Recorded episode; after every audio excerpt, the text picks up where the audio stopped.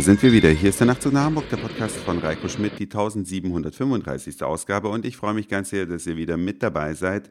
Hab sowas echt noch nicht erlebt, vielleicht ihr auch noch nicht. Normalerweise stehen in den gängigen Drogeriemärkten oder Parfümerien in der Kosmetikabteilung ja vorwiegend Frauen. Kaum mal ein Mann, der sich da umguckt und die meisten Männer, die sind wahrscheinlich nur da, wenn Valentinstag ist, um ihrer Geliebten irgendwas Schönes zu kaufen und kaufen dann wahrscheinlich auch noch die falsche Farbe. Aber nicht so gestern. Ich war gestern bei Butnikowski, das ist eine Hamburger Drogeriekette, und wollte mir für Halloween ein bisschen Gesichtsschminke kaufen und ihr glaubt es nicht. Es standen fast nur Männer vor diesen Schminkregalen und das ist eine völlig neue Welt für mich gewesen.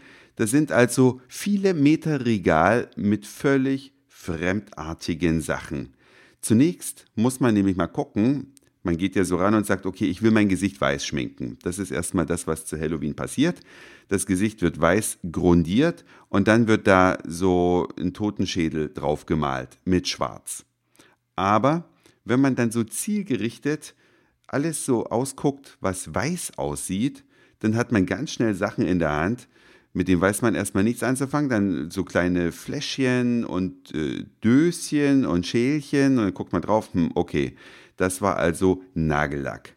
Gut, gucken wir weiter. Hm, dieses weiße Ding ist, oh, was ist denn das? Dreht man es dreimal rum und weiß erstmal, ach, ein Stift, um die Augen zu umranden, ja, um die Augen irgendwie weiß zu machen oder die Augenränder, keine Ahnung, weiß der Geier.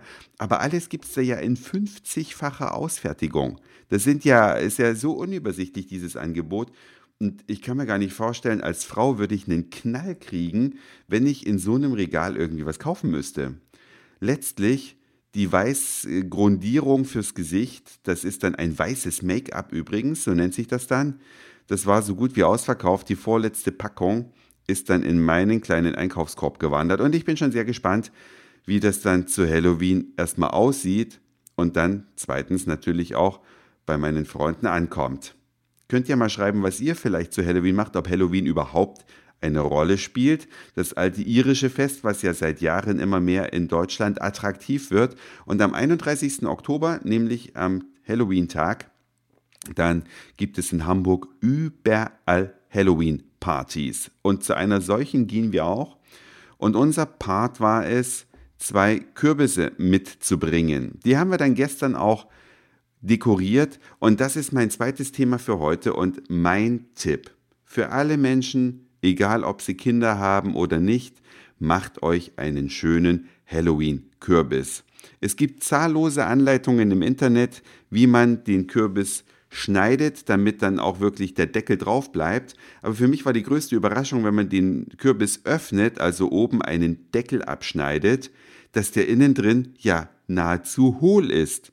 Das Kürbisfleisch ist nur kurz hinter der Schale, circa 3-4 Zentimeter, und dann ist da drin so ein Kraut und jede Menge Kürbiskerner, kann man also großartig lospflanzen und dann im nächsten Jahr seine eigenen Halloween-Kürbisse züchten. Aber das muss man sehr sorgfältig ausschaben, weil sonst dieser Kürbis in kurzer Zeit vergammelt, man mit Obstfliegen zu kämpfen hat und so weiter. Man schabt also zunächst erstmal das Kraut raus und das schmeißt man am besten in den Biomüll.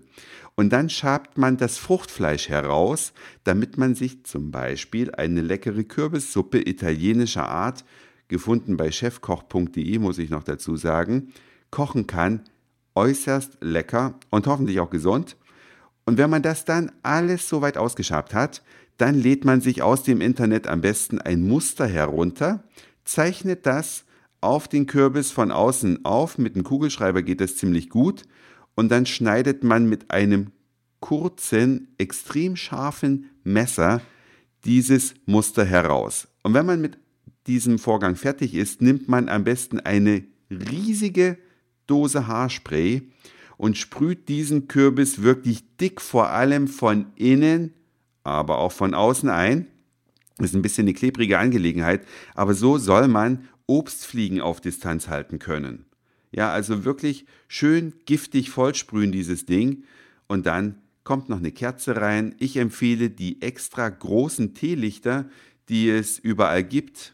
Nicht diese Mini-IKEA-Dinger, die man alle fünf Minuten wechseln muss, sondern mit circa zweieinhalbfachen Durchmesser dieser IKEA-Dinger. Die brennen auch acht Stunden. Man hat dann gar keine Not, dass man da ständig irgendwie die Kerze wechseln muss.